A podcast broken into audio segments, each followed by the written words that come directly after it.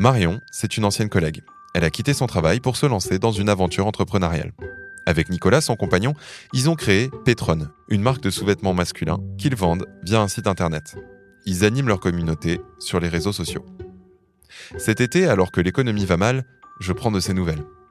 Mais voici ce qu'elle me répond. Hello, ça va super bien. Je viens de répondre à un journaliste de la dépêche. Voici l'article. Et là, ma surprise est totale. Avec Nicolas, ils lancent une seconde collection, avec des photos maison qu'ils ont prises pendant le confinement. Et je lis, la marque a battu son record de vente en une journée. Tous les deux ont même envie de s'attaquer au marché allemand. Mais la phrase qui m'a le plus marqué dans cet article, c'est celle-ci.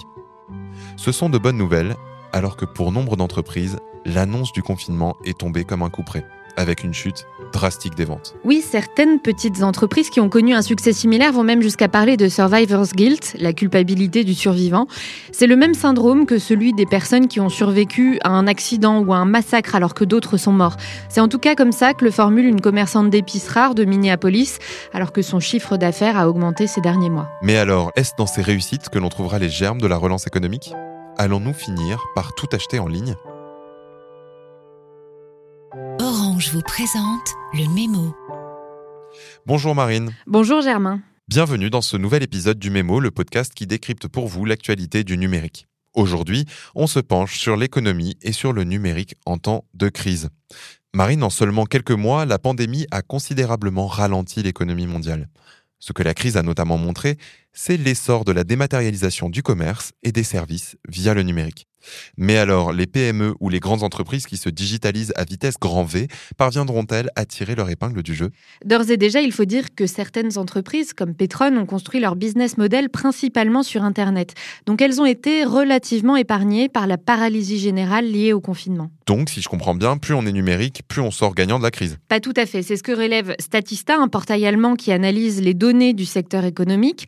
Il y a certes des grands gagnants, le marché de la livraison de produits alimentaires par exemple, et les applis de fitness, puisque nous n'avions plus accès aux salles de sport. Mais les applis et sites de rencontres connaissent moins de succès. Les utilisateurs restent prudents. Et surtout, le marché de la billetterie en ligne est en train de s'effondrer. Logique, vu les restrictions de rassemblement qui s'appliquent encore de part et d'autre de la planète. Le chiffre d'affaires mondial, initialement estimé à plus de 60 milliards de dollars, devrait tomber à 25 milliards de dollars en 2020, soit une chute de près de 60%. D'accord. Mais pour de nombreuses entreprises, le digital a permis de passer le cap de la crise, non? C'est ce qu'on peut lire dans un article du Monde sur les librairies françaises pendant le confinement et lors de la réouverture. Aurélie Garot de la librairie Le Mont en l'air à Paris raconte que pendant le confinement, ils en ont profité pour accentuer leur présence sur les réseaux sociaux, ce qui a eu un impact positif sur les ventes à distance, dit-elle. Une tendance qui en quelque sorte leur a permis de sauver les meubles. Pas seulement, la librairie explique qu'avec le déconfinement, ses ventes ont continué à croître en physique mais aussi en ligne, euh, notamment via un site appelé placedeslibraires.fr. Au 30 juin, le retard du confinement était rattrapé avec une hausse de 80% du chiffre d'affaires. Mais pour autant, le déconfinement n'a pas signifié partout un retour rapide des consommateurs dans les boutiques, non? Oui, ce qui explique que certaines entreprises ont dû repenser toutes leurs lignes d'approvisionnement. C'est par exemple le cas de Levis aux États-Unis. Chip Berg, qui est le CEO de Levi Strauss et compagnie, explique qu'avec la fermeture de centaines de magasins, ils ont dû repenser la cartographie du marché. Ils proposent de nouvelles offres telles que le retrait en magasin et la livraison pour le jour même.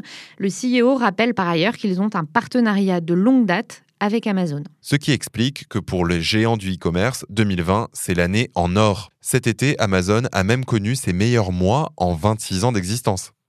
Et oui, d'après Forbes, Amazon a annoncé la création de 100 000 nouveaux emplois à la rentrée. Le groupe employait déjà 560 000 personnes. C'est l'équivalent de la population de Lyon, plus ou moins. Beaucoup d'emplois, mais sous quelles conditions? Il faut rappeler que l'entreprise a été sévèrement critiquée pour ne pas avoir suffisamment protégé ses employés et prestataires d'une potentielle contamination au coronavirus. C'est d'ailleurs pas le seul grief vis-à-vis du géant. Jeff Bezos a été convoqué devant le Congrès américain en juillet, de même que les PDG de Google, Apple et Facebook. La justice américaine les soupçonne d'abus de position dominante sur leurs marchés respectifs. Ils ont répondu à plus de 200 questions pendant plus de 5 heures. Résultat à suivre donc. Mais ailleurs dans le monde, est-ce qu'on retrouve cette tendance à l'accélération exponentielle du e-commerce? Clairement, je lis par exemple dans Digital Africa que la création d'une zone de libre-échange continentale en Afrique, la ZLECA, aurait lancé un signal positif auprès des plateformes de e-commerce. On y retrouve WeCashUp, M-Pesa, le géant Alibaba et de nombreux autres acteurs qui participent au développement d'un marché de plus en plus florissant avec l'accélération de l'accès à des connexions Internet moins chères et plus rapides. Je lisais qu'en Asie également, la tendance était à l'accélération de l'utilisation des outils numériques par les entreprises. Prenons l'exemple singapourien. Une étude par Microsoft Asia et IDC Asia Pacific que je lis dans le Business Times rapporte que près de 75% des entreprises de la cité-État euh, ont accéléré la digitalisation de leurs activités depuis le début de la crise économique. Ce qui expliquerait en partie que le numérique soit un des pôles saillants du plan de relance proposé par le gouvernement en France. L'objectif semble clair, faire émerger des leaders nationaux face aux GAFA. Du moins, c'est ce qu'on lit dans les échos. Sur 100 milliards d'euros investis dans le plan de relance défini par le gouvernement français, 7 milliards iront directement au numérique et notamment dans les startups françaises. Oui, mais pas que, je suppose. Oui, en effet, 3,7 milliards sont dédiés aux startups, mais il faut noter qu'en parallèle, la transformation numérique de l'État et des PME obtient 2,3 milliards d'euros. 500 millions sont consacrés à la lutte contre l'électronisme, dont on a parlé ici à de nombreuses reprises. Et enfin, 300 millions sont destinés à la formation au métier du numérique. Une somme importante, mais qui reste en dessous des attentes. Oui, c'est l'avis du cofondateur de Blablacar, Frédéric Mazella, cité dans Le Monde. Pas assez d'argent, certes, mais il regrette surtout que le plan de relance n'affiche aucune volonté de rediriger la commande publique, donc gérée par l'État, vers des entreprises locales, françaises ou européennes. Justement, à l'échelle européenne, y a-t-il des investissements de prévus pour soutenir le secteur du numérique? Dans une chronique des leaders de Microsoft, Ralph Apter et Casper Klinge montrent patte blanche. Sur Euronews, ils s'accordent à dire que les appels à la souveraineté numérique de l'Europe sont fondés sur des préoccupations valables et légitimes. Toujours à l'échelle européenne, la 5G promet d'irriguer des pans entiers de l'économie et de servir les industries. Ici, en France, le réseau doit être lancé d'ici la fin de l'année. Nous suivrons cela de près. Mais en attendant, vous pouvez toujours retrouver à ce sujet notre épisode précédent pour en savoir plus. Merci beaucoup Marine et merci à tous de nous avoir écoutés. N'hésitez pas à vous abonner sur votre plateforme préférée et à partager cet épisode s'il vous a plu. On vous retrouve très vite pour un prochain numéro du Mémo. C'était Le Mémo, un podcast orange.